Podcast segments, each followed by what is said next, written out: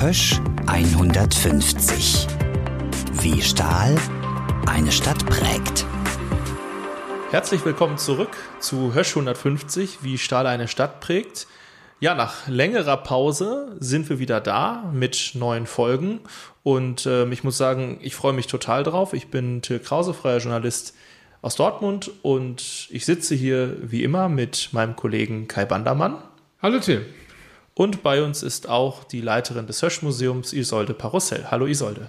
Hallo Till, hallo Kai. Genau ein Jahr ist es jetzt her, dass die erste Folge unseres Podcasts Hösch 150 rausgekommen ist.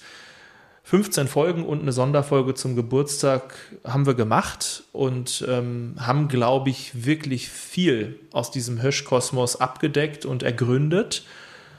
Das wir nie den Anspruch hatten, vollständig zu sein, also wirklich alles abzubilden, liegt, glaube ich, in der Natur der Sache. Dazu gibt es einfach viel zu viele Themen, die mit diesem Thema zusammenhängen. Aber so ein paar Themen, die hatten wir schon die ganze Zeit auf der Liste.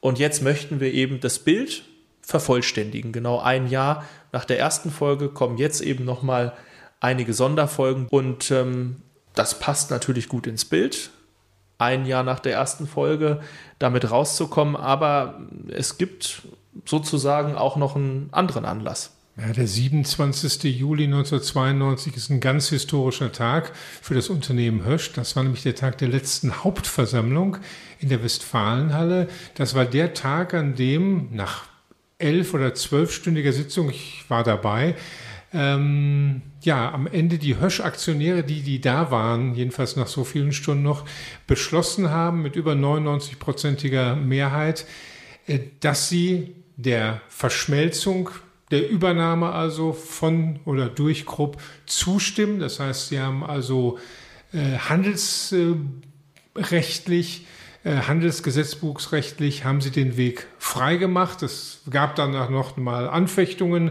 äh, aber das war der ganz große wichtige Schritt. Also vor 30 Jahren genau, heute auf den Tag dieser Podcast-Veröffentlichung und heute vor 30 Jahren hat Hösch sich praktisch selbst aufgelöst, hat diesem Übernahmeversuch von Krupp nachgegeben. Also vor genau 30 Jahren ist dann das Ende dieses großen Konzerns im Grunde eingeläutet worden. Es gab sicherlich viele Tage, die man da anführen kann. Es war ja ein Prozess, das haben wir ja auch dargestellt. Aber eben dieser herausragende Termin markierte sozusagen mit das, das Ende von, von Hösch. Und ähm, ja, deswegen ist es, glaube ich, wirklich auch ein guter Tag, um diesen Podcast dann auch nochmal mit weiteren drei Folgen abzurunden. Und das Motto im Podcast war ja immer, wie Stahl eine Stadt prägt. Und in diesen drei Folgen nehmen wir das, glaube ich, besonders wörtlich, würde ich sagen. Also da schauen wir uns eigentlich die ganz offensichtlichen Verbindungen an. Und die eine ist natürlich Hösch und die Politik. Die Politik und vor allem die Kommunalpolitik. Und es ist völlig klar, Hösch hat nicht im luftleeren Raum agiert. Die Stadt brauchte Hösch, Hösch brauchte die Stadt. Und äh, ich glaube, es gibt äh, viele, viele Facetten, äh, an denen man das festmachen kann, wie diese gegenseitige Abhängigkeit, äh, diese Symbiose oder wie man auch immer es bezeichnen will, wie die sich ausdrückte. Es ging letztendlich zum einen natürlich um Geld, aber es ging vor allem in all diesen Jahren und Jahrzehnten um Macht.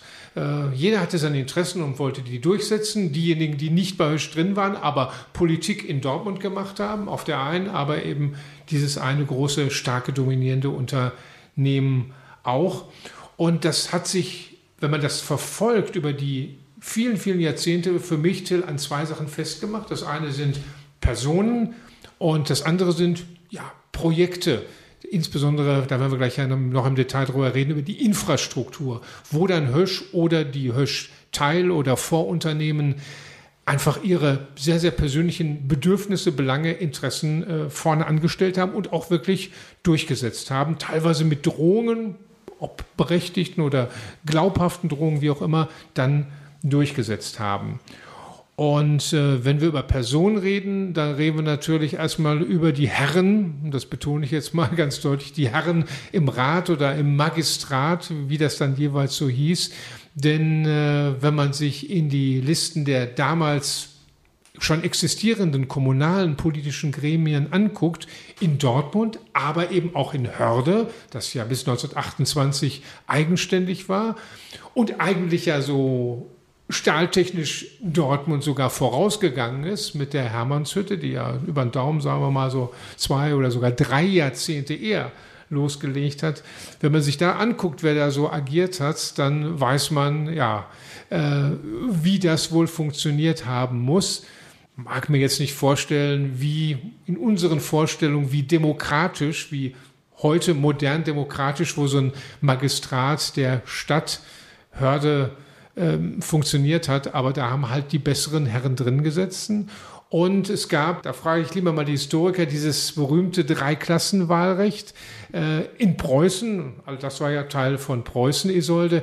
Ähm, das hieß also, man darf sich das nicht vorstellen, freie, geheime und gleiche Wahl, was wir so heute für uns selbstverständlich ist, für uns drei hier, das gab es also in Hörde und Dortmund des äh, 19. Jahrhunderts nicht. Ähm, weißt du das? Wie wurde überhaupt da gewählt? Wer durfte wählen und wer wurde reingewählt in den Rat oder in den Magistrat?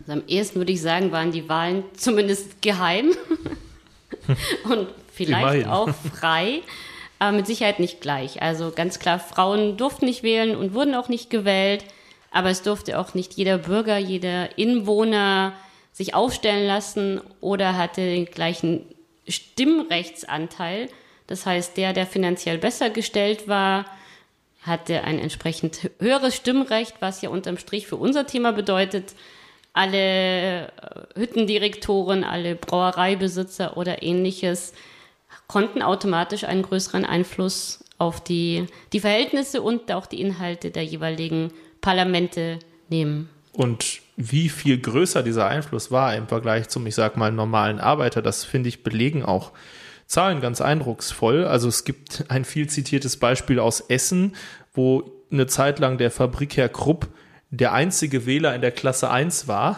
Also es gibt ja dann drei Klassen, Klasse 1, 2 und 3 und Krupp war alleine in Klasse 1. Dann kam, die Zahlen sind jetzt nicht überliefert, natürlich mehr Leute in Klasse 2 und die meisten befinden sich dann in Klasse 3. Und am Ende funktioniert das so, so habe ich es verstanden. Jede Klasse hat gleich viel Stimmrecht. Das heißt, Herr Krupp in Klasse 1 hat genauso viel Stimmrecht gehabt, allein, wie alle anderen in Klasse 3. Ähm, und auch für Dortmund gibt es Zahlen aus ähm, dieser damaligen Zeit. Da waren äh, in der ersten Klasse 121 Menschen, in der zweiten Klasse knapp 2000 Menschen und in der dritten Klasse 27.000 Menschen. Und diese 121 Menschen in der ersten Klasse hatten eben genauso viel Stimmgewicht wie die in der dritten Klasse und haben natürlich maßgeblich entschieden, wer da am Ende in der Stadtverordnetenversammlung sitzt. Und äh, in der Literatur ist auch ganz klar belegt, ja, in dieser ersten Klasse waren natürlich die Vertreter von Hösch, die Ver Vertreter der Brauereien und so weiter. Also auf jeden Fall ähm, schon ein klares Beispiel aus der frühen Zeit, was zeigt, Hösch oder generell die Stahlindustrie und vor allem die Bosse, die Chefs in der Stahlindustrie hatten Macht, Einfluss auf die Kommunalpolitik. Ja, und äh, wenn man sich die Liste zum Beispiel in Hörde anguckt, wer da in der Stadtverordneten versammelt oder Magistrat, ich weiß gar nicht, wie es genau hieß, anguckt, da liest man so Namen wie den Hüttendirektor Wilhelm von Floten. Ha, ne, den kennen wir, hat sogar eine eigene U-Bahn-Haltestelle heute.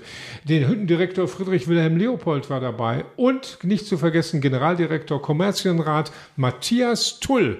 Das ist der mit diesem Schandfleck da am Phoenix, das einzige Gebäude, was sie noch nicht äh, saniert und hübsch hergerichtet haben. Manche sagen ja einfach weg damit, aber es steht nicht unter Denkmalschutz. Aber es ist ein anderes Thema. Was man daran hört, ich habe jetzt nichts von einem Betriebsratschef gesagt, ich habe nichts von einem äh, Schlosser oder Hüttenmann gesagt. Also ich glaube mit ziemlicher Sicherheit, jedenfalls im 19. Jahrhundert garantiert, war keiner von den einfachen Arbeitern von der Hermannshütte oder genauso wenig äh, vom Unionwerk oder von der Westfalenhütte im Rat der Stadt. Äh, das mag sich dann nach dem Ersten Weltkrieg, weil Deutschland dann ein anderes Land geworden ist, geändert haben. Aber der ganz große Einschnitt, äh, gerade auch was die Person betraf, der war natürlich der Zweite Weltkrieg. Danach, was danach kommunalpolitisch in Dortmund passierte, war, wenn man so will, eine andere Stadt, eine andere Zeitrechnung. Ähm, es war begann praktisch ab 1946, 1945 muss man sogar sagen, 45, 46 die große Zeit der SPD im Ruhrgebiet und in Dortmund der viel zitierten Herzkammer, wobei der Begriff ja später als 46 erst kreiert wurde. Ähm, da, wo die Partei teilweise im, im, im, Rat die absolute Mehrheit hatte, bei einigen Wahlen. Also es war die Zeit, in der äh, eben die Sozialdemokratische Partei absolut dominierend war und damit natürlich auch die Menschen, die da im Rat saßen. Und dem, dementsprechend änderte sich plötzlich auch das Bild. Es waren wieder Höschianer oder Leute von der Hermannshütte, von der DHAU, auch wieder im Rat der Stadt. Aber es waren eben diesmal nicht die Direktoren, sondern es war ein Schlosser oder ein Hüttenfacharbeiter, der möglicherweise aber Betriebsratsvorsitzender oder Betriebsratsmitglied war. Also es änderte sich komplett. Äh, ja, die Manager hatten jetzt entweder keine Zeit, beziehungsweise sie waren nicht so interessant. Äh, möglicherweise auch für die Stadt, die dort dabei zu haben. Es sagt aber etwas über Machtverhältnisse. Wo war jetzt plötzlich die Stimme, die Stimme von Hösch in der Stadt? Und die sah man plötzlich möglicherweise eben nicht sehr im Management, sondern in den sehr starken Betriebsräten, vielleicht auch einschließlich äh, ihrer Gewerkschaften. Das ist ja Und, total spannend. Also ähm, finde ich, man kann ja sagen, das ganze politische System hat sich verändert, aber was sich nicht verändert hat, dass Hösch Einfluss im Stadtrat oder in der Stadtverordnetenversammlung hatte. Ne? Erst die, die Bosse und später die Arbeiter. Aber jetzt, jetzt sind es die Bosse, wenn man so will, der Arbeiterschaft. Denn das war ja nicht, nicht nur der x-beliebige Stahlkocher, die das Ganze gemacht haben, sondern es waren äh, Männer, auch hier reden wir wieder, glaube ich, fast ausschließlich über Männer, Männer, die Zeit hatten, die aber auch den Biss, das Engagement hatten, etwas tun zu wollen äh, für ihre Stadt, aber natürlich im Zweifel auch immer für das Unternehmen, das ihnen, ihren Familien, ihren Freunden das tägliche Brot sicherte.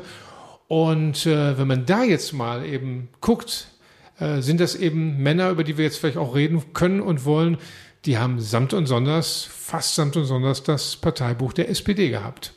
Genau, also ähm, es gibt diverse Beispiele äh, von ähm, ja, äh, bekannten und einflussreichen ähm, Dortmundern in der Kommunalpolitik, die aber auch starke Bezüge ähm, in die Stahlbranche hatten oder sogar direkt zu Hösch gehörten oder zu anderen Stahlkonzernen. Ähm, das geht im Grunde schon ganz früh los und ähm, es gibt da verschiedenste ja wirklich ähm, ähm, bekannte und äh, bemerkenswerte Biografien.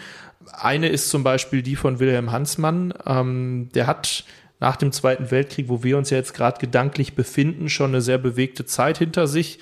Er ist schon 1886 als Sohn eines Bergmanns in Dortmund äh, geboren worden, mit ähm, acht Geschwistern aufgewachsen und äh, war dann eben im Ersten Weltkrieg, wurde verwundet, kam zurück, war Landrat im Landkreis Hörde, also gehörte da auch eher schon zu den gut situierten oder zu denen, die politisch Macht hatten, musste dann allerdings, ähm, als die Nationalsozialisten an die Macht kamen, fliehen, weil er eben die Ansichten nicht teilte und bekämpft hat und ist erst nach dem Krieg zurückgekommen.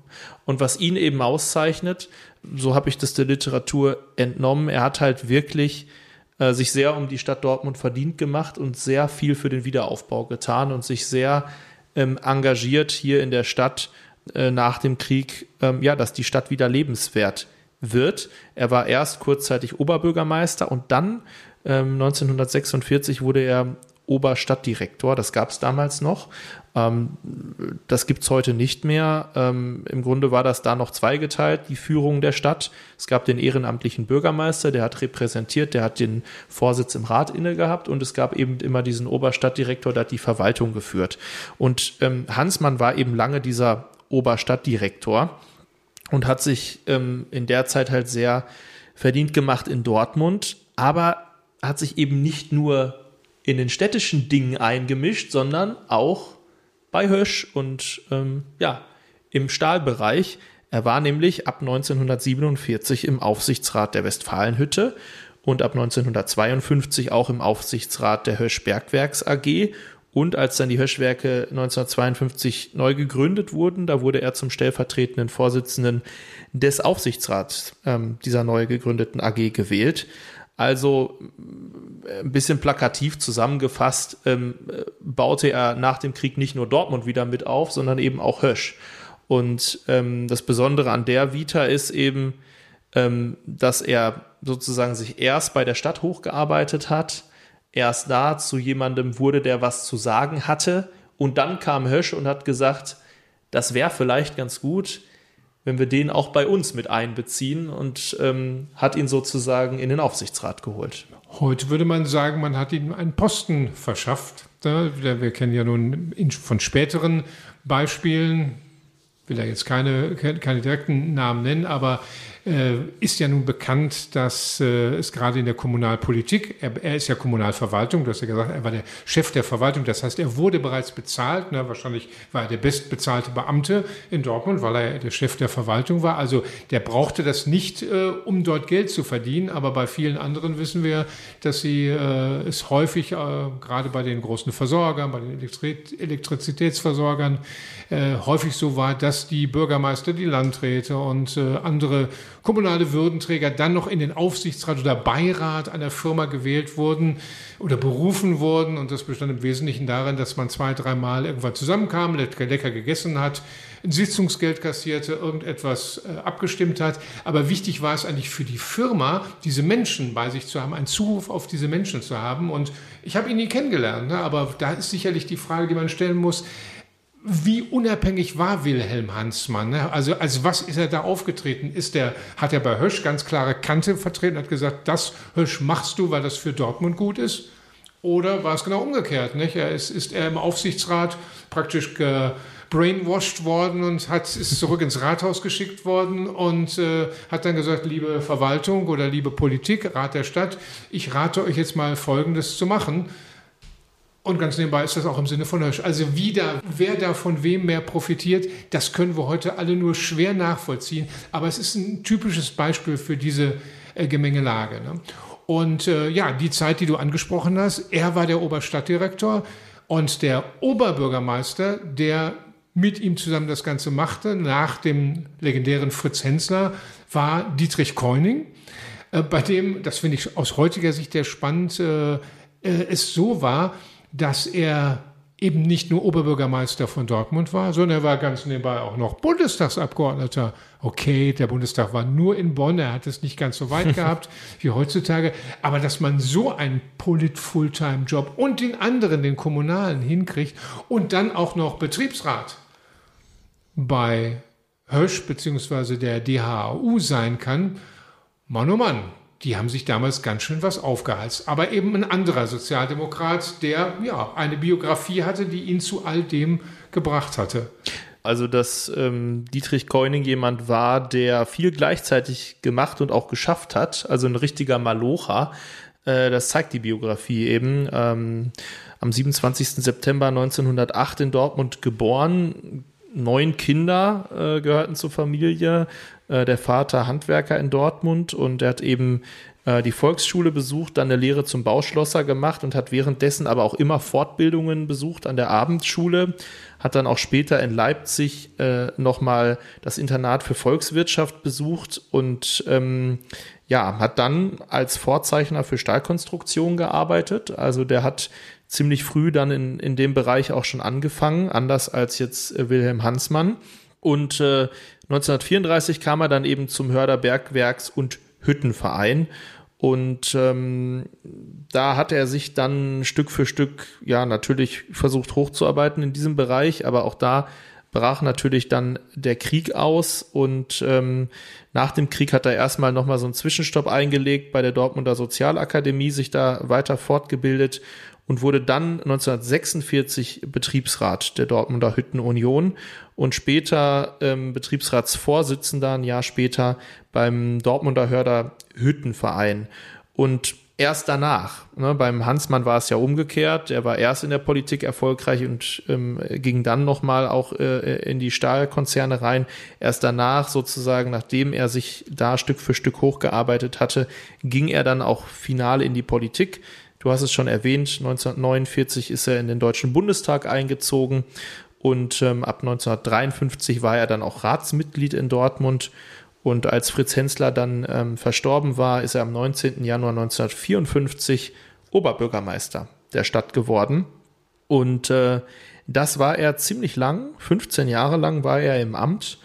Und in der Werk und Wir wurde natürlich auch über Dietrich Keuning berichtet. Ähm, und da wird er beschrieben. Ich lese mal vor. Dietrich Keuning ist eher trocken als brillant, dabei unantastbar korrekt. Dietrich Keuning ist kein Boss und kein Feuerkopf. Er hat nicht das Profil des Kämpfers. Gerade deshalb ist er der ideale kommunalpolitische Repräsentant von Dortmund. Keuning ist rechtsschaffener, armer Leute Kind, besuchte die Volksschule und ging in die Bauschlosserlehre.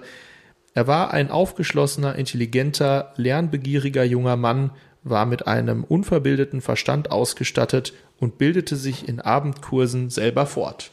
Also er wurde da in der Werk und Wir auch sehr gelobt und ähm, war offenbar, so wie ich das rauslese, ein sehr authentischer Repräsentant. Im Grunde jemand, wie ich mir so den typischen Dortmunder vorstelle.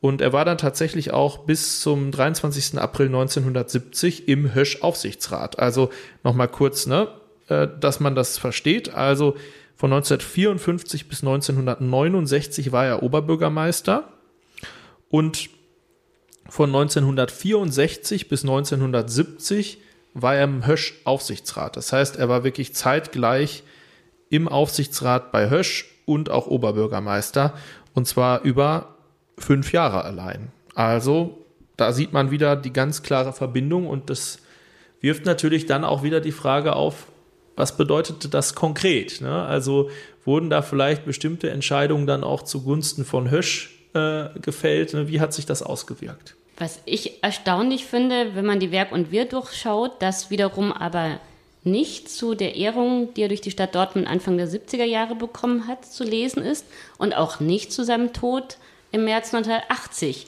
Denn die Werk und Wir bringt durchaus Berichte über diamantene Ehejubiläen oder irgendwelche Daten, wo ganz klar ist, der Hirschianer ist schon lange nicht mehr im Dienst und dann gibt es ein, ein Foto und einen Blumenstrauß des Werkes, aber dazu fand sich gar nichts. Also das mag vielleicht mit der allgemeinen Politik der Zeitung zu tun haben, die sich natürlich ändert in den 70er oder 80er Jahren oder auch vielleicht mit der Persönlichkeit Dietrich Keunings, die du gerade beschrieben hast, dass er vielleicht aufgrund der, seiner eher trockenen Natur dann nicht so jedem im Bewusstsein war und man gesagt hat, jetzt machen wir noch einen Nachruf. Aber das hat mich tatsächlich erstaunt. Interessant, ja. Ja, auch wenn man sonst äh, durch die Liste der, ähm, der Hirschianer guckt, die was geworden sind in der Politik, dann äh, sieht man zum einen, dass sie nahezu fast alle in der SPD waren, aber es waren eben nicht nur äh, kommunale Politiker, wir haben es gerade gehört schon, Dietrich Koning hat beides gemacht, er war im Bund äh, und im Land tätig. Da war er auch nicht der Einzige, gibt es auch andere Beispiele. Es gibt auch Landtagsabgeordnete, mehrere. Also äh, die Hirschianer scheinen immer, ähm, ja, A, politisch sehr interessiert gewesen zu sein, aber sie schienen auch die Zeit gehabt zu haben oder haben sich eben die Zeit genommen, Politik zu machen gerade wenn man im großen Parlament sitzt, gibt es ja dann auch Diäten. Da kann man dann auch im Zweifel freigestellt werden oder sagen, ich verzichte jetzt auf die Arbeit am Hochofen beziehungsweise in der Versuchswerkstatt.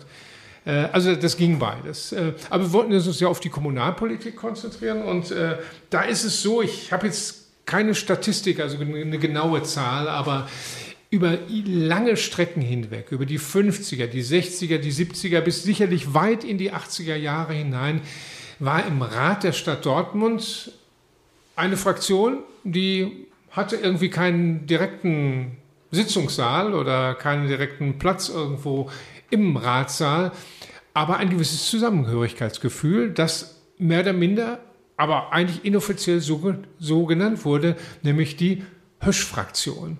Ähm, in dem Fall teilweise auch ein bisschen parteiübergreifend, denn es gab auch in der CDU, da kommen wir gleich zu, auch in der CDU einzelne Ratsmitglieder, die waren Beschäftigte von Hösch. Aber es waren zwischenzeitlich, glaube ich, ich glaube, es ist nicht ganz unrealistisch, dass es fast eine zweistellige Zahl war von Ratsvertretern, die alle bei Hösch beschäftigt waren. Viele von ihnen, ich sagte es vorhin schon mal, Betriebsräte. Äh, die sind dann nicht so alle bekannt in der Öffentlichkeit wie in Keuningen, Hansmann und äh, andere. Aber auch die haben da gesessen und haben natürlich irgendwo auch, äh, ja, äh, die Interessen möglicherweise vertreten des Arbeitgebers, für den sie ja, äh, von dem sie ja eigentlich bezahlt werden. Der Punkt ist, heute wird es immer schwieriger. Wir haben ja Gott sei Dank Historikerinnen und Historiker, so wie Isolde, die das nachhalten, nachforschen, Quellen kennen. Ähm, unser eins Journalist hat lieber noch den, den lebendigen, echten authentischen Menschen, der sich vielleicht einigermaßen auch äh, objektiv noch an die Zeit erinnert. Und äh, äh, die werden natürlich mittlerweile immer weniger und sie werden vor allem immer älter. Und ich habe einen getroffen, wirklich einen sehr sympathischen älteren Herrn, den ich auch journalistisch schon viele, viele Jahrzehnte kenne, weil er eben auch ein Urgestein der Dortmunder Politik ist und mal endlich mal einer nicht von der SPD, sondern von der CDU. Das ist Adolf Miksch der ja zum Schluss auch Bürgermeister äh, der Stadt Dortmund war, also einer der stellvertretenden äh, Bürgermeister neben dem Hauptamtlichen war. Ähm, Adolf Miksch äh, ist ähm, bei der DHU beschäftigt gewesen, bei der Dortmunder Hüttenunion. Ähm, er war Maschinenbauer, also hat studiert. Er war relativ schnell Abteilungsleiter.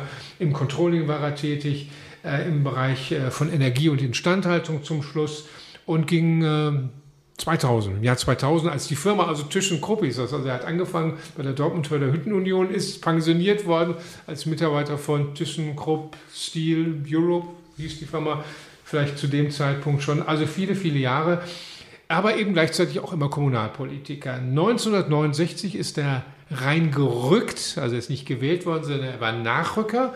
1969 ist er in den Rat äh, eingetreten, in die CDU-Fraktion und ja, dann hat er plötzlich festgestellt, als er um sich herum geguckt hat, ups, da sind ja eine Reihe von Kollegen, bei der SPD zwar meistens. Und äh, ich wollte von ihm wissen, ähm, ob ihm das nicht irgendwie so ein bisschen merkwürdig war, ne? also dass da verdammt nochmal so viele Höschianer waren. Und äh, das hat er mir dazu gesagt.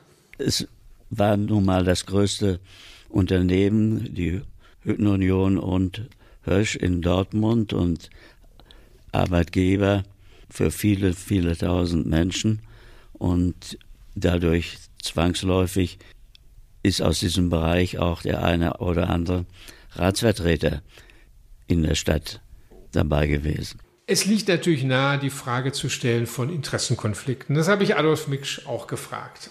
Und da hat er mir auf jeden Fall zwei Sachen gesagt, sagt, ähm, auf die er großen Wert legt. Das erste ist, sagt, Anders als die Kollegen vom Betriebsrat, die vielleicht hier und da mal freigestellt waren, habe er keine Privilegien gehabt. Also er sei nicht irgendwie nach Hause oder nach Hause geschickt worden nach dem Motto, Adolf, bereite dich mal auf die Ratssitzung vor. Ist ja wichtig, ne, dass in der CDU auch alle ne, irgendwie für du gut arbeiten kannst und vielleicht auch pro Hirsch immer schön abstimmst. Sagt er nichts dergleichen. Keine Privilegien. Er hat seinen Job immer wirklich komplett gemacht und die Kommunalpolitik war, sagt er, war wirklich seine freie Zeit. Das heißt, er hat es von seiner Freizeit genommen. Aber eine andere Sache, eine Anekdote, die er mir erzählt hat, die war schon interessant.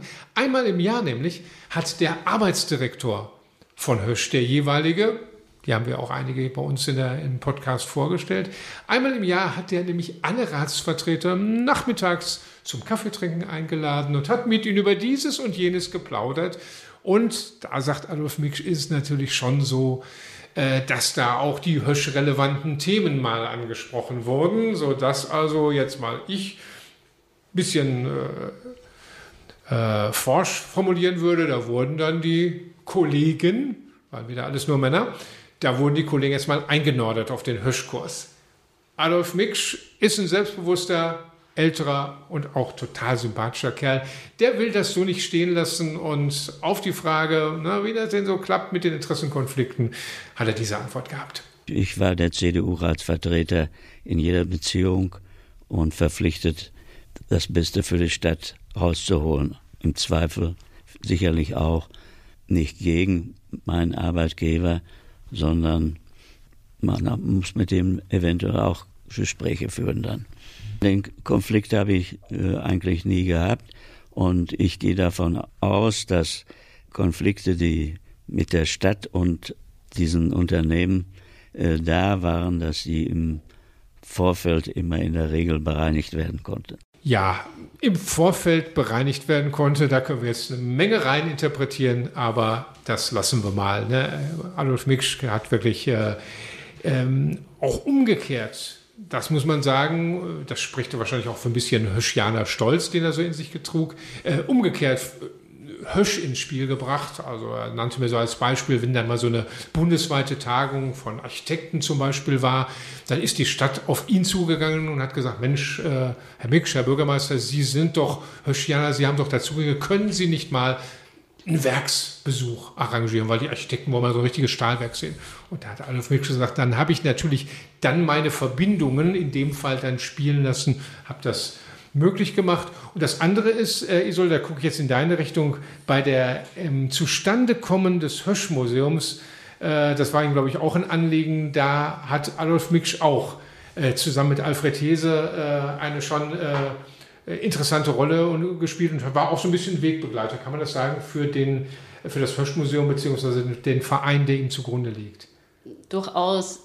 Ich bin mir sehr sicher, dass der Erfolg oder die Einrichtung des Hösch-Museums auch damit zusammenhängt, dass wir am Anfang diese starken Stimmen aus der ehemaligen Belegschaft heraus hatten, also ehemalige Ratsmitglieder, Arbeitsdirektor, Betriebsratsvorsitzende, die einerseits wussten, mit wem sie wie zu reden haben und andererseits die entsprechende Hartnäckigkeit an den Tag gelegt haben.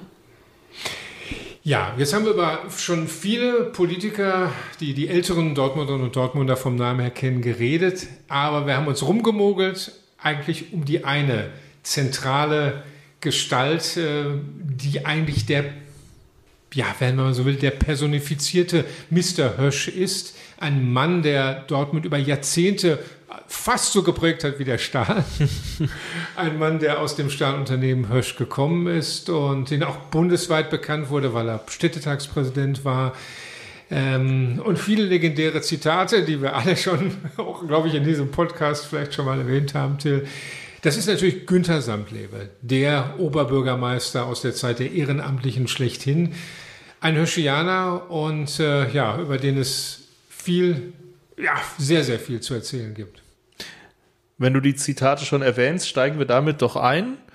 Um sieben Millionen Tonnen Kohle zu fördern und sieben Millionen Tonnen Stahl zu erzeugen, braucht man sieben Millionen Hektoliter Bier. Oder Prost. das Beste am Weinfest ist das Pilzchen danach.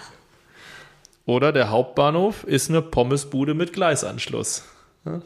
Das sind einige der bekannten Zitate und ähm, sie zeigen, glaube ich, ziemlich deutlich, Günther Samtlebe verkörpert tatsächlich in seiner Person eigentlich all das, was Dortmund über Jahrzehnte ausgemacht hat und geprägt hat. Und er verkörpert vor allem diese Verbindung zwischen Dortmund und dem Stahl und auch der Kommunalpolitik und Hösch. Also das ist wirklich in seiner Biografie ganz klar äh, zu erkennen.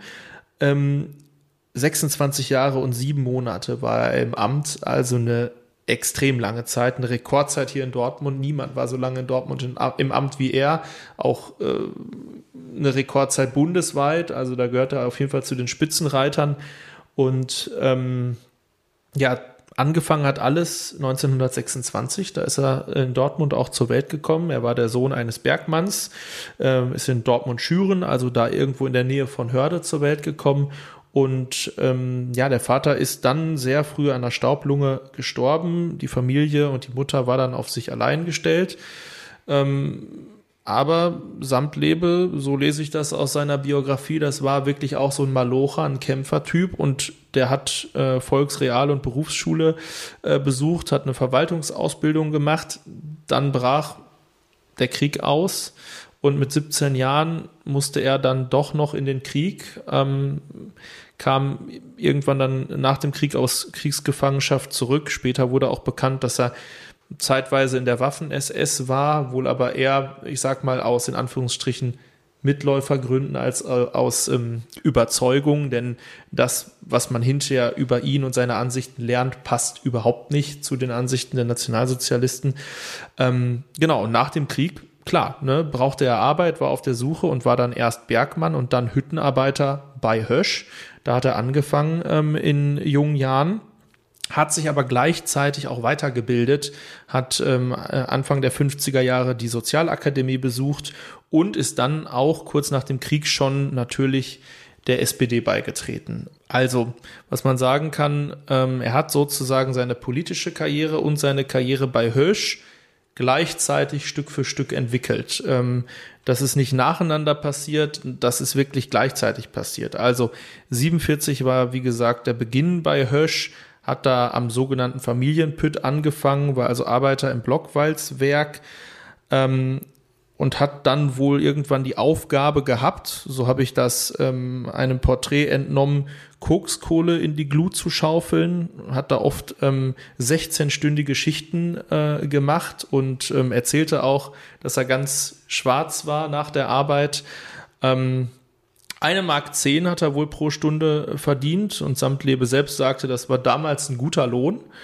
Ähm, und eine Woche Urlaub hat er wohl im Jahr gehabt. Also das waren eben noch, noch ganz andere Zeiten. Das alles hat ihn aber nicht abgeschreckt, sondern es war wirklich so, wie ich ihn jetzt, ich kannte ihn ja persönlich nicht, um das mal zu sagen, so wie ich ihn jetzt in der Literatur kennengelernt habe, hat er sich halt wirklich hochgearbeitet, war ein Malocher-Typ und hat halt die schon erwähnten ähm, Weiterbildungen gemacht und wurde dann 1964 Abteilungsleiter tatsächlich bei Hösch im Bereich der Verwaltung und Wohnungswirtschaft. Und äh, 1967 wurde er dann Hauptabteilungsleiter für, ähm, für Verwaltung der Hüttenwerke. Und 1972 wurde er dann schließlich Direktor für die Hauptabteilung Allgemeine Verwaltung. Also er hat es tatsächlich geschafft, von einem einfachen Stahlwerker sich hochzuarbeiten bis zum Direktorposten. Und ähm, diesen Posten hatte er dann auch nahezu 20 Jahre lang inne, bis 1991, also wirklich eine extrem lange Zeit. Und als wenn das nicht genug wäre, hat er sich tatsächlich ja auch in der Kommunalpolitik noch bis zum Oberbürgermeister hochgearbeitet, gleichzeitig. Ne? Also ab 1956 war er Mitglied im Rat der Stadt, dann war er ab 1969 Vorsitzender der SPD-Fraktion und 73 wurde er dann schließlich Oberbürgermeister. Und ähm, einer seiner ersten Besuche in der offiziellen Funktion war dann wohl auch natürlich bei den Hösch-Betriebsräten. Also äh, da hat er dann sozusagen äh, direkt zu Beginn erstmal äh, seine, seine, ich sag mal, Kollegen besucht. Ja, also äh, faszinierend, wie ich finde, aus heutiger Sicht äh, sich nach dem Krieg sozusagen mit nichts hochzuarbeiten in diese zwei herausragenden Positionen. Trotzdem frage ich mich jetzt natürlich auch, Direktor bei Hösch und Oberbürgermeister, wie geht denn das zusammen? Ja, wie ist das überhaupt möglich, Till, muss man ja fragen. Also wir gucken uns das jetzt mal an. 1972 wird er also ähm, Verwaltungsdirektor. Das ist, würde man sagen, heute zweite Führungsebene im, äh, in einem Unternehmen. Also ein absoluter Topmanager. Über was für eine Stundenwoche reden wir da? 50, 60, 70? Eher 60 ja. bis 70, würde ich sagen. Also ein Knochenjob, ne? gut bezahlt, aber da wird auch was verlangt. Da musst du verdammt viel Zeit aufbringen und immer erreichbar sein für deine Chefs, für die Etage, die es noch drüber gibt. So, und ein Jahr später, 73, wird er zum Oberbürgermeister der Stadt Dortmund gewählt. Mit all diesen repräsentativen Aufgaben, ich rede ja nicht nur über die Ratssitzungen, ne, aber die Vorlagen, die man alle lesen muss oder die man sogar vielleicht selbst anstoßen muss und dann gucken muss, ob die in eigenen Sinne erfasst wurden. Dann die ganzen Termine, die man als Dortmunder Oberbürgermeister außerhalb der Stadt hat und die vielen Weinfeste und die Straßeneröffnung. Das ist so viel Zeit. Da fragt man sich doch, wie schafft ein Mensch das ganz allein? Und die Antwort ist eine, die, über die man in Dortmund viele Jahrzehnte eigentlich nie so richtig gesprochen hat, weil alle eben achselzuckend gesagt haben, ja, das ist halt so, das geht auch nicht anders, end oder weder. Er kann eigentlich nur eins wirklich richtig machen und es war ein offenes Geheimnis, auch wenn das eben nie jemand so richtig gesagt hat.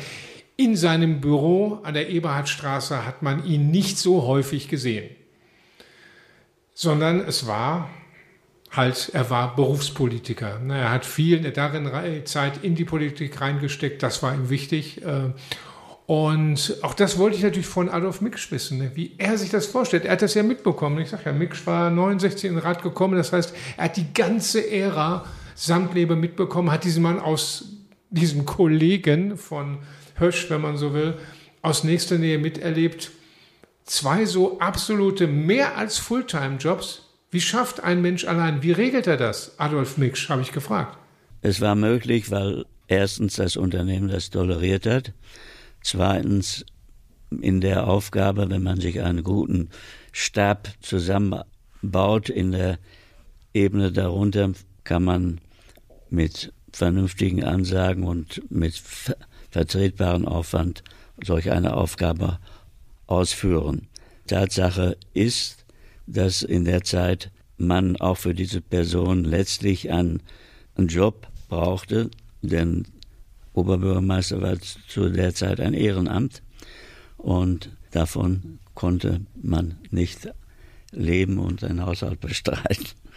Ja, da muss er selbst ein bisschen schmunzeln, der Adolf Miksch, klar. Ne? Also man kann sagen, der Oberbürgermeister hat damals irgendwie 800 oder 900 Mark im Monat bekommen und bezahlt wurde er natürlich wirklich von, von Hösch. Nicht? Also der hat da sein volles Gehalt als Verwaltungsdirektor bekommen und keiner hat geguckt, wie oft er da war, weil eben das Hösch-Management und der Hösch-Betriebsrat, der mindestens genauso mächtig war, klar wusste, der Günther, das ist unser Mann, auf den können wir zählen, das ist unser Oberbürgermeister und äh, solange der da sitzt, wo er sitzt, äh, können wir sicher sein, dass hier in der Stadt wenig bis gar nichts gegen Hösch gemacht wird. Im Gegenteil, er ist derjenige, der natürlich auch bei bestimmten Dingen, bei Projekten äh, das äh, ja vielleicht sogar durchsetzen kann oder stark favorisieren kann oder ob er höheren Ebenen auf Bundes- und Landesebene mit seinen Kontakten Dinge in Richtung Dortmund zieht und sicherstellt, wenn es um Geld, um Fördermittel geht etc. Deswegen ja, hat das Unternehmen das einfach toleriert. Der Mann hat, andere haben für ihn einfach bei Hösch mitmalocht und er war im Prinzip der von Hösch bezahlte Oberbürgermeister von Dortmund. Da muss man sich mal vorstellen, ne? Das wäre heute undenkbar, ne? dass ein Oberbürgermeister vom größten Unternehmen der Stadt bezahlt wird. Ähm, also ähm, und trotzdem glaube ich, ähm, tut man ihm Unrecht, äh, nach dem, was ich mir alles äh, durchgelesen habe, wenn man ihm jetzt ähm, unterstellen würde, er hätte sich in Anführungsstrichen von Hösch Abs kaufen lassen. Ne? Absolut, ne? also, äh, stimme ich dir absolut zu. Wer ihn kennengelernt hat, und das kann ich von mir behaupten, weiß, dass er sehr, sehr durchsetzungsstark war äh, dass er klar gesagt hat, wo der Hammer hängt. Und äh, ich glaube, dass in vielen Dingen äh, der ein oder andere Höschmanager äh, wahrscheinlich stramm gestanden hat, wenn Günther Samtlebe mit der Macht des Oberbürgermeisters von Dortmund, mit einer Ratsmehrheit, mit einer absoluten Mehrheit teilweise sogar äh, im Nacken äh, oder im Rücken besser gesagt, äh, der hat sich die Butter nicht vom Brot nehmen lassen. Wenn er gescheitert ist, dann hat er, ist er an Bonn oder an Brüssel gescheitert äh, oder an Kromme an, oder an Bertolt Balz. Aber äh, man kann wirklich nicht sagen, dass äh, Samtlebe von Hösch korrumpiert wurde. Auf keinen Fall. Also der Mann wusste genau, wo er stand äh, und wer er ist. Das hat er jedem klar gemacht und äh, also da würde ich in der Tat auch nichts auf ihn kommen lassen und ihn nicht als ne, also als Büttel irgendwelcher Manager ansehen, sondern der Mann, der war geradeaus, der hat seine Sache durchgesetzt. Ob die immer richtig war, weiß ich nicht. Äh, aber das, da gebe ich dir auf jeden Fall recht. Noch eine kleine Randnotiz. Eigentlich war es ja geplant, dass diese Folge mit Günter Samtliebe nicht endet, diese Folge von Höschianern, die die Stadt lenken. Der Plan war ja eigentlich, dass das fortgesetzt wird, über viele Jahre hinweg noch. Denn Günter Samtlebe hatte einen Ziehsohn, den er und der Hösch-Betriebsrat über Jahre, wenn man so will, aufgebaut haben. Ein langjähriges Betriebsratsmitglied der Hösch-Westfalenhütte war der designierte Nachfolger von Günter Samtlebe. Er ist es nicht geworden, weil er über eine Affäre gestolpert ist, die bundesweite Schlachtzahlen gemacht hat, die Rotlicht-Affäre. Und äh, es äh, ist gescheitert an praktisch einer oder an zwei Stimmen im Rat. Denn der Plan war, dass im Dezember 1998, ein Jahr bevor zum ersten Mal der Bürgermeister, der Oberbürgermeister vom Volk direkt gewählt wird, dass da Günter Sandliebe zurücktritt und seinen ehrenamtlichen Job als Oberbürgermeister abgibt an Franz Josef Drabig. Um den geht es.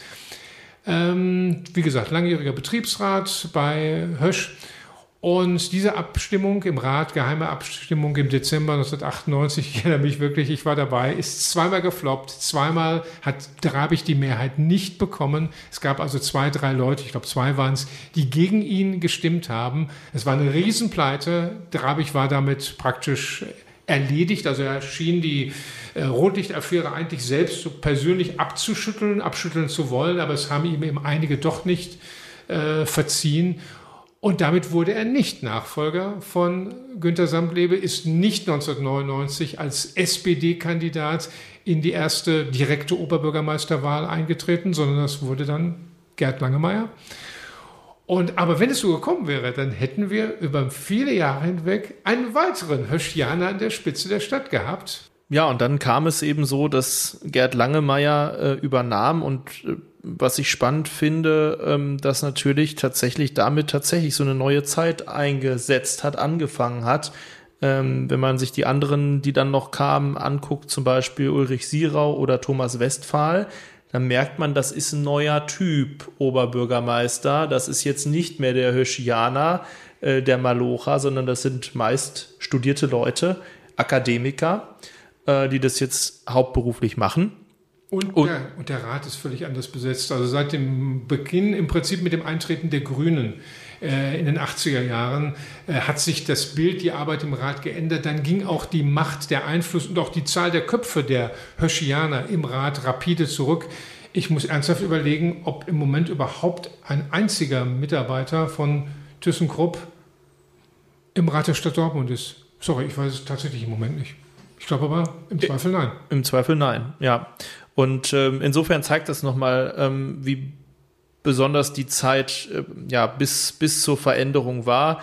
Und was mich wirklich auch nachhaltig jetzt nochmal bei ähm, ja, Durchsicht von ähm, Günther Samtlebe beschäftigt hat, ist, dass er tatsächlich, das war dann vor allem, als er dann am 7. Juli 2011 starb, in vielen Nachrufen von, von großen Spitzenpolitikern sehr gelobt wurde. Also ich glaube, das passiert auch nicht so oft, dass ein Kommunalpolitiker von diversen Spitzenpolitikern ähm, ja so verabschiedet wird. Also er scheint wirklich ein absolutes Talent gewesen zu sein, ein Politiktalent und ähm, er hätte mit Sicherheit auch Dortmund verlassen können und den Weg suchen können in die Bundespolitik oder in die Landespolitik, was er aber nicht getan hat, sondern er ist seiner Heimatstadt immer treu geblieben. Und ich glaube, das zeigt auch einmal mehr, dass er es wirklich ernst meinte und dass ihm wirklich das Wohlergehen dieser Stadt am Herzen lag. Ähm, und ähm, er war ja auch daran beteiligt, obwohl er Höschianer war, äh, den Strukturwandel voranzutreiben. Äh, von Dortmund, der Stahlstadt Dortmund hin zu einer Stadt, ja, die sich jetzt eher auf andere Themen ähm, ausrichtet. Irgendwann kam die Universität dazu, der Technologiepark. Ähm, äh, und äh, heute sind wir eher im Bereich Dienstleistungen, IT und so weiter unterwegs. Und da hat er schon auch seinen Anteil gehabt ne, an dieser Entwicklung. Ich kann sagen, den Mann hätte ich auch gerne kennengelernt, weil äh, er scheint wirklich für Dortmund eine ganz prägende Rolle gespielt zu haben und eben auch für Hösch. Das wäre ein super Gesprächspartner auch für diesen Podcast gewesen. Absolut. Auf jeden Fall. Ne? Da bin ich das mir sicher. Das wäre dann sehr kurzweilig. Und äh, ich glaube, er hätte aber auch äh, hohe Gesprächsanteile. Ich glaube, ich würde noch mehr reden als wir zwei beiden. was, ich noch, was ich noch eben ergänzen möchte, er wurde dann auch äh, nochmal zu seinem Leben befragt, äh, ein paar Jahre vor seinem Tod, und hat er gesagt, unterm Strich war es gut. Und äh, für sein nächstes Leben hat er geantwortet, da will ich wieder Dortmunder werden. Und äh, das hat mir sehr gut gefallen, muss ich sagen. Ich glaube, er ist nur zum Urlaub machen nach Spanien gefahren. das verstehen wir alle. Also Dortmund ist nun wahrlich jetzt nicht der Urlaubsort Nummer eins. Ne? Mich würde ja interessieren, wie sehr, und ich stelle mir vor, dass es ihn sehr getroffen hat, die Ankündigung vom Vorstandsvorsitzenden Detlef Rohweder im November 19 oder Oktober 1980 kein neues Stahlwerk zu bauen. Da wurde er ja wirklich auch in den Stadtrat zitiert weil das ja ein zehnjähriges Versprechen war und entsprechende Gelder bereitgestellt wurden und ich mir schon vorstellen kann, dass sich jemand wie Günter Samtlebe da auch wirklich auf das Wort verlassen hat und das, was alles im Vorfeld schon organisiert wurde und dass im ersten Moment diese Aussage auch eine persönliche Kränkung war. Bin ich ziemlich sicher. Also ich glaube, da sind die beiden dann laut geworden. Also Rohwedder und, und Samtlebe in einem Raum, gleiche Partei, aber zwei völlig verschiedene Charaktere. Äh, das hat mit Sicherheit ganz schön gekracht zu dem Zeitpunkt, da bin ich sicher. Jetzt haben wir über Personen, Till, geredet. Wir wollten aber auch noch, wenn wir über Kommunalpolitik reden, über Projekte sprechen und ein paar Dinge mal antippen, äh, gerade so im Erscheinungsbild, wie das so schön heißt, in der Infrastruktur von Dortmund, wo man sagen kann, hm, das sind Dinge, die sind letztendlich für oder sehr zum Wohle von Hösch gemacht worden und äh, wenn man da ganz weit in die Geschichte zurückgeht, äh, ist man da beispielsweise, wenn wir zunächst mal in Hörde sind, bei einer vielleicht kleineren Maßnahme, aber sehr interessant, ähm, da ist eine, ein Fußgängertunnel, also eine, eine, eine Unterführung für Fußgänger äh, möglich gemacht worden oder gebaut worden, weil die Dortmund-Hörder Hündenunion, die Hermannshütte, gesagt hat, also unsere Arbeiter die müssen irgendwie weit rumgehen. Da ist so ein Bahngleis im Weg an, in der Nähe der Hochofenstraße und der Bahnhofstraße. Das geht nicht, dass die da irgendwie stundenlang drum rumlaufen. Die kommen zu spät zur Schicht. Wir brauchen eine Unterführung. Die sollen gefälligst da unten drunter hergehen, um aus ihrer Siedlung oder vielleicht sind sie auch mit mit, mit der Bahn angereist, dann ganz schnell am Werkstor sind. Ne? Und das ist wirklich gemacht worden. Das war so um 1910 herum, wenn ich richtig informiert bin. Äh, so eine kleine Baumaßnahme äh, auf Wunsch des großen Stahlunternehmens, in dem Fall in Hörde, gemacht worden. Wenn man in der Geschichte ein bisschen weiter zurückgeht und äh, sich die großen künstlichen Wasserstraßen anguckt, da haben wir auch schon in einer früheren Folge des Podcasts darüber geredet, muss man das wirklich nochmal erwähnen, dass äh, vor allem der Dortmund-Ems-Kanal und der Dortmunder Hafen damit, der am Ende halt oder Anfang des Dortmund-Ems-Kanals ist, maßgeblich von äh, den auch gerade den Dortmunder stahlproduzierenden Unternehmen forciert wurde, weil sie eben sagten, wir brauchen die Wasserstraße, wir haben diese schlechte, mittlerweile wurde es ihnen deutlich, doch nicht ganz so gute Lage na, als, als trockene Hütte, also weg vom Wasser vom Rhein. Also müssen wir irgendwie an den Rhein angebunden werden. Das geht über Kanäle aller Art und äh, die sind dann eben peu à peu, äh, sowohl die Kanäle zum Rhein als auch eben dann der Dortmund-Ems-Kanal Richtung Norden, sind dann in diversen Denkschriften immer wieder forciert worden, immer auch wieder diese unter, unterschwellige Drohung, ja, wenn wir, wenn die nicht zu uns kommen, die Schiffe, über das Wasser, das ihr uns nicht bauen wollt, mit Steuerzahlergeldern, dann müssen wir halt zum Wasser gehen. Also immer diese Drohung, dann gehen wir halt doch an den Rhein oder gleich an die Nordsee. Ne? Stichwort Estelle, äh, ein Stahlwerk direkt äh, am, am, an der Nordsee, äh, am Meer gab ja sowas ähnliches auch beim Flughafen, glaube ich. Ne? Da war die gleiche Drohung, da hatte Rohwedder äh, bei der IHK sozusagen Druck gemacht und die IHK hat das dankend aufgenommen zu sagen, ja, dann gehen wir in eine Stadt, wo es einen ordentlichen Flughafen gibt. Also das war immer, es hatte immer zu tun mit der, mit der Lage. Ne? Ist immer Lage, Lage, Lage ist wichtig. Man hatte eben festgestellt, man ist ein bisschen weit weg vom Wasser. Da ist Thyssen und Krupp mit Rheinhausen, heißt ja nicht nur um so, so, äh, die sind am Rhein an dem großen deutschen Fluss und da kommen halt die Sachen leicht an und wenn es ums Wegtransportieren geht, im Zweifel ist das auch möglich. Der zweite Lagenachteil von Dortmund, das war die Lage innerhalb der Stadt, dass wir irgendwann hinter ja die drei Standorte hatten, Union, die Westfalenhütte und äh, die beiden Phoenix-Standorte. Die mussten auch irgendwie miteinander verbunden werden. Der innerbetriebliche Werksverkehr sollte erleichtert werden. Äh, da gab es zwar zum einen die Werksbahn, auf der man heute schöne Fahrradtouren machen kann mit dem Hirschmuseum. Äh, aber Hösch machte immer wieder Druck und sagte, wir brauchen auch innerstädtische Straßen oder gar die überörtliche Anbindung unserer Werke bis hin vielleicht ins Siegerland. Das heißt, man muss schnell auf den Dortmunder Ring kommen, auf die A2, die A1, die A45. Äh, so es die dann schon gab. Und auch das war ein jahrelanger Kampf, äh, der sich an zwei Straßen ziemlich deutlich macht. Das eine ist die Ost-West-Verbindung, die jeder kennt, die OW3A, wenn man so will, also von im Westen äh, der Auffahrt auf die 45, die Mallingkottstraße durch den ganzen Dortmunder Norden vorbei am Höschwerk praktisch, nicht? also Brakler Straße dann weiter äh, Richtung Osten. Ähm, da, ist, da endet sie ja jetzt, die HW3A, man hätte sie ja gerne äh, noch bis zur A1 weitergeführt. Das war das eine. Und das andere ist die B236, die für uns heute selbstverständlich ist, nicht, dass man da oben bis Lünen fahren kann und auf die A2 kommt. Äh, und im Süden ja jetzt auch eben gerade dabei ist, den direkten Anschluss an die, an die A1 zu machen. Das ist auch so ein Projekt, ich glaube, da kann man sagen, sollte ohne Hösch hätte es das nicht gegeben. Andere haben vielleicht auch davon profitiert, aber die 236, so wie sie jetzt ausgebaut ist, mit dem Tunnel, mit dem Anschluss ans Tor 4, ohne Hösch, ohne Höschdruck, ohne Höschdruck im Rad und anderswo, wie würdest du es sehen?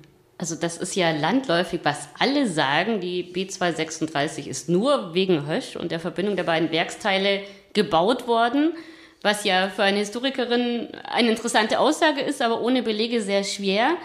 Und tatsächlich ist es da, Kai, du hast es schon gesagt, wie beim Hafen. Es gibt auch eine Denkschrift der Firma Hösch, die 1968 an den Ministerpräsidenten des Landes Nordrhein-Westfalens ging mit dem ganz klaren Hinblick auf das gerade veröffentlichte Entwicklungsprogramm Ruhr 68 bis 73 und den Förderungsmaßnahmen, die ja zur sozialen Sicherung der Arbeitnehmer und Anreiz für neue Investitionen der Wirtschaft dienen sollten, also Ausbau des Verkehrsnetzes. Aber da stünde ja nicht drin, dass die OW3A und die B236 ebenfalls finanziell gefördert und ausgebaut werden. Und man würde das doch außerordentlich begrüßen, wenn das stattfinden täte und hat dann im Vorfeld schon, aber dann mit der Fusion der DHU 1966 entsprechende Verkehrsgutachten in Auftrag gegeben, die das einerseits den, den Werksinnerhalbausbau der, der Verkehrsinfrastruktur als Empfehlung aussprechen, aber eben auch diese beiden Straßen. Und das Fazit ist, dieser Verkehrsuntersuchung ähm, von 1971, die Hösch AG muss erwarten, dass das Land Nordrhein-Westfalen und die Stadt Dortmund den raschen Ausbau der beiden Straßen als absolut vorrangiges Unternehmen im Dortmunder Raum bestätigen und Planung und Finanzierung unterstützen. Also es ist eine ganz eindeutige Haltung, die unterschwellig natürlich auch wieder darauf verweist, welche Wirtschaftskraft und welche Arbeitsplatzkapazitäten dieses Unternehmen hat. Und spannend, das ging dann an einen Ministerpräsidenten von der SPD, der auch einen Höschbezug hat. Ne? Genau, das fand ich jetzt in der Werk und Wir. Ähm, 1972 wird ihm zum 60. Geburtstag gratuliert. Heinz Kühn, seit 1966 Ministerpräsident des Landes Nordrhein-Westfalens, begeht seinen 60. Geburtstag. Zweiter Satz. Seit der Hauptversammlung 1970 gehört er dem Aufsichtsrat der Hösch AG als weiteres Mitglied der Arbeitnehmervertreter an. Ja, also alles in Anführungsstrichen, das meine ich jetzt nicht negativ, durchseucht ne, mit, mit Höschianern. Das war jetzt nicht negativ gemeint. Man muss sich vernetzen. Ja. Networking würde man das dann wohl heute auf jeden Fall nennen. Das stimmt schon.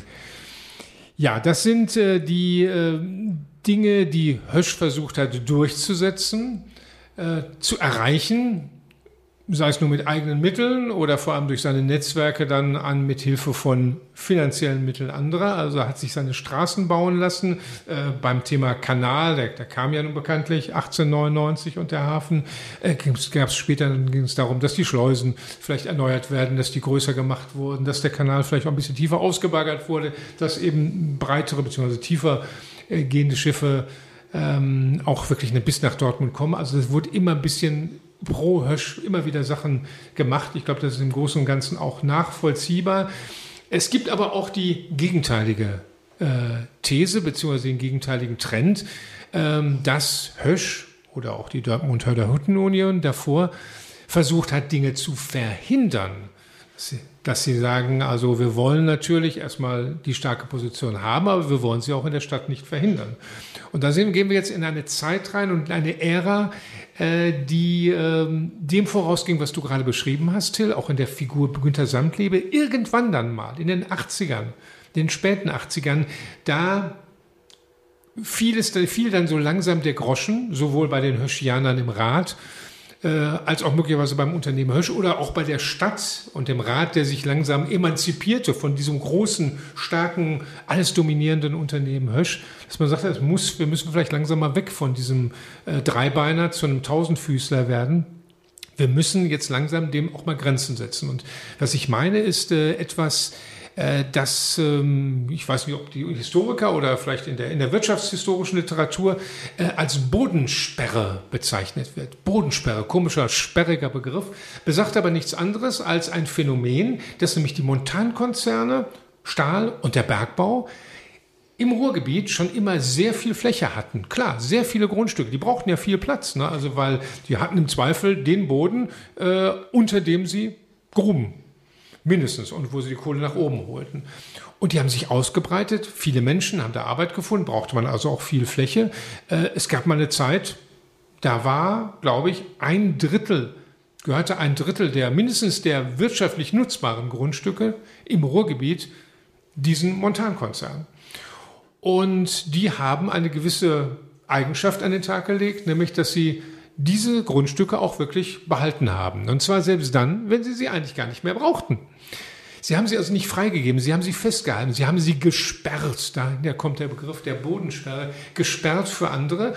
Und die Theorie, die glaube ich zumindest was die 50 äh, die, die 20er, 30er und auch noch die 50er und 60er Jahre betrifft, auch wohl wirklich Praxis war, ist, äh, dass sie es getan haben, einfach um niemand anderes Größeres neben sich zu haben. Denn es war dann vor allem nach dem Zweiten Weltkrieg schon so, dass langsam das Ruhrgebiet auch bei anderen großen Industrieunternehmen interessant war als Standort, weil sie nah an den Endverbrauchern sein wollten oder weil sie sagten, ach Mensch, das ist eine arbeitswillige Bevölkerung, das sind Leute, die können anpacken, die sind im Zweifel vielleicht auch gut ausgebildet, da wollen wir hin, auf diesen Arbeitsmarkt, da wollen wir nah ran. Nur dafür brauchst du eine Fläche. Und genau da griff nun diese Bodensperre und das ist wohl auch belegt. Äh, Karl-Peter Ellerbrock, der äh, Historiker, der Chef des Westfälischen Wirtschaftsarchivs hier in Dortmund und Ex-Höschianer, ähm, der hat das auch mal erforscht und hat in einem Artikel über, für die FAZ das mal beschrieben äh, und eben natürlich auch vorher recherchiert, dass es also schon in den 50er und 60er Jahren äh, Unternehmen gab wie Ford oder wie Bayer bzw. wie Schering, die explizit ins Ruhrgebiet wollten, allen Städten angerufen haben sollen, habt ihr Flächen? Und die Städte haben dann gesagt, die Städte, nein, haben wir nicht. Aber es gibt hier ein paar große Firmen, die haben Flächen, die sie vielleicht nicht brauchen. Da müsst ihr aber mit denen reden. Und diese Gespräche, so ist meine Mutmaßung, sind gerade auch bei Hösch dann immer ins Leere gelaufen, weil Hösch gesagt hat, also selbst wenn wir hier mal vielleicht nicht so viel Werke brauchen und freie Flächen haben, wir wollen keine andere Firma hier haben. Womöglich eine, die erfolgreich ist oder bei der es cool ist zu arbeiten. Und haben das dementsprechend verhindert. Und der spannendste Fall von all denen, da bin ich selbst auch wirklich hinterher gewesen, äh, das herauszukriegen, das ist der, dass wirklich alle oder viele, viele Quellen sagen, auch Adolf Mücksch hat mir das übrigens nochmal bestätigt, ja, es stimmt, Opel, das Opel-Werk, das wir aus Bochum kennen, das ja mittlerweile auch schon wieder geschlossen ist und weg, äh, aber sollte damals eigentlich nach Dortmund kommen. Opel wollte gar nicht nach Bochum, Opel wollte nach Dortmund. Das fand ich eine Nachricht. Ich dachte, das muss doch irgendwo auch nachlesbar sein.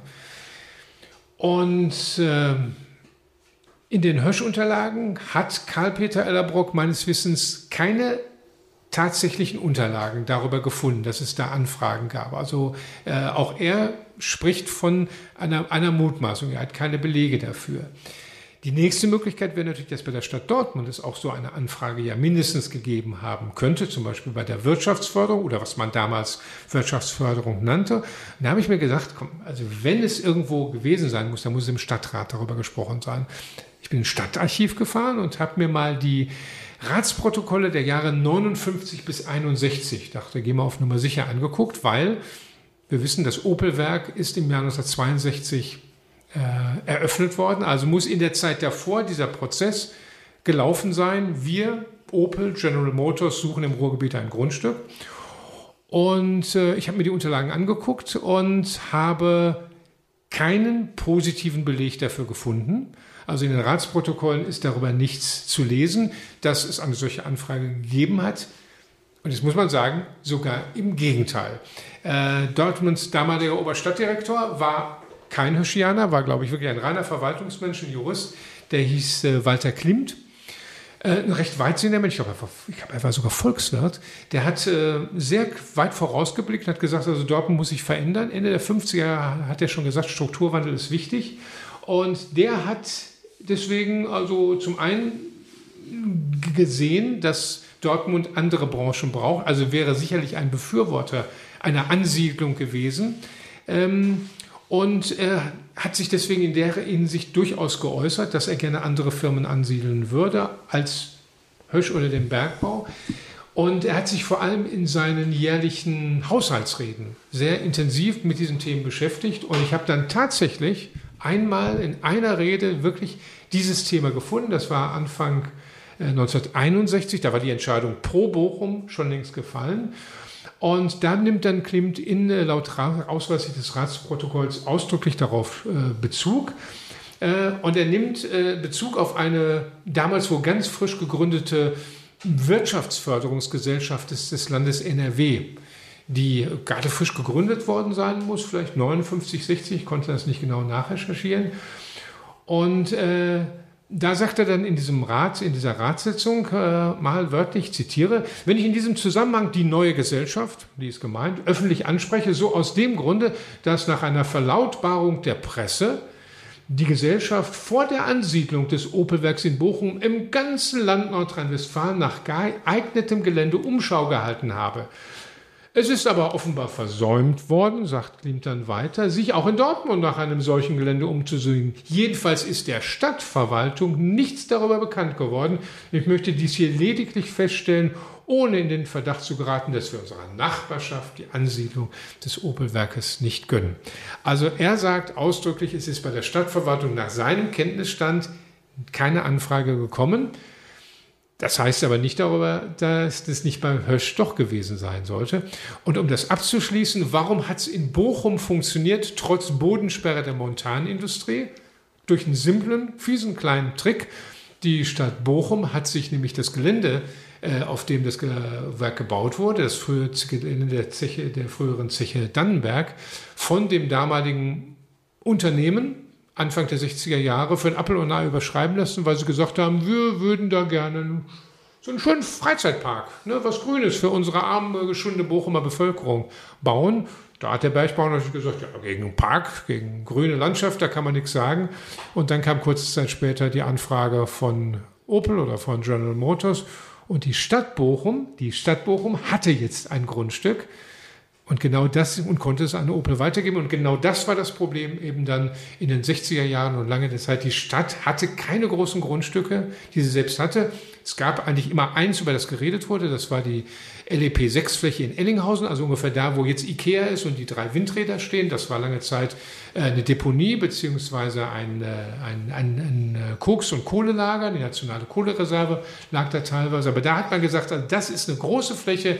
Da könnte man einen richtigen großen neuen Industrieklotz wie Opel ansiedeln. Aber das gehörte eben teilweise dem Bergbau und teilweise Hösch. Und so die Mutmaßung, die haben das verhindert, weil sie eben keinen Konkurrenten um Arbeitsplätze, um Auszubildende, um die Gunst auch der Öffentlichkeit zu haben. Und das ist vielleicht das, was man äh, der Generation Gesamtlebe vorwerfen muss, dass sie erst in den 80er Jahren merkten, dass man da Hösch doch mal ein bisschen Beine machen muss und da mal sagen muss, also rückt die Flächen raus, gebt Raum, damit sich die Wirtschaft und die Stadt weiterentwickeln kann. Ja, das ist äh, auf jeden Fall total spannend und äh, wer weiß, wie es gelaufen wäre, wenn Opel in Dortmund äh, sich niedergelassen hätte, weil wir wissen ja alle, welche Geschichte da in Bochum äh, äh, geschrieben wurde.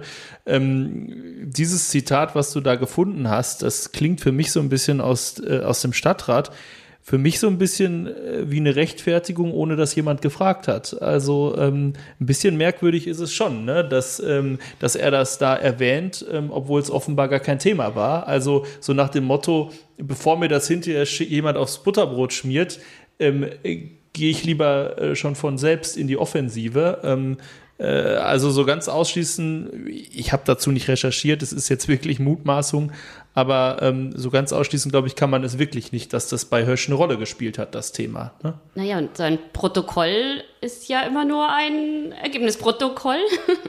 also Ich habe tatsächlich ja auch die Aussage eines ehemaligen Betriebsratsmitglieds, dass es ein Schreiben einer Wirtschaftsförderung, für mich war es neu des Landes Nordrhein-Westfalens, gab, den Bergbau und die Eisen- und Stahlindustrie und das auch an Hösch ging, aber eben nur als Aussage.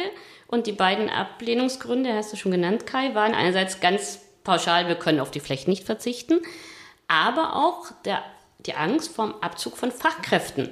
Die waren Hösch ausgebildet, die waren sehr gut ausgebildet und Hösch wusste, dass sie vielleicht nicht mehr die besten Arbeitgeberkonditionen haben oder also zur Verfügung stellen, die junge Menschen haben wollen.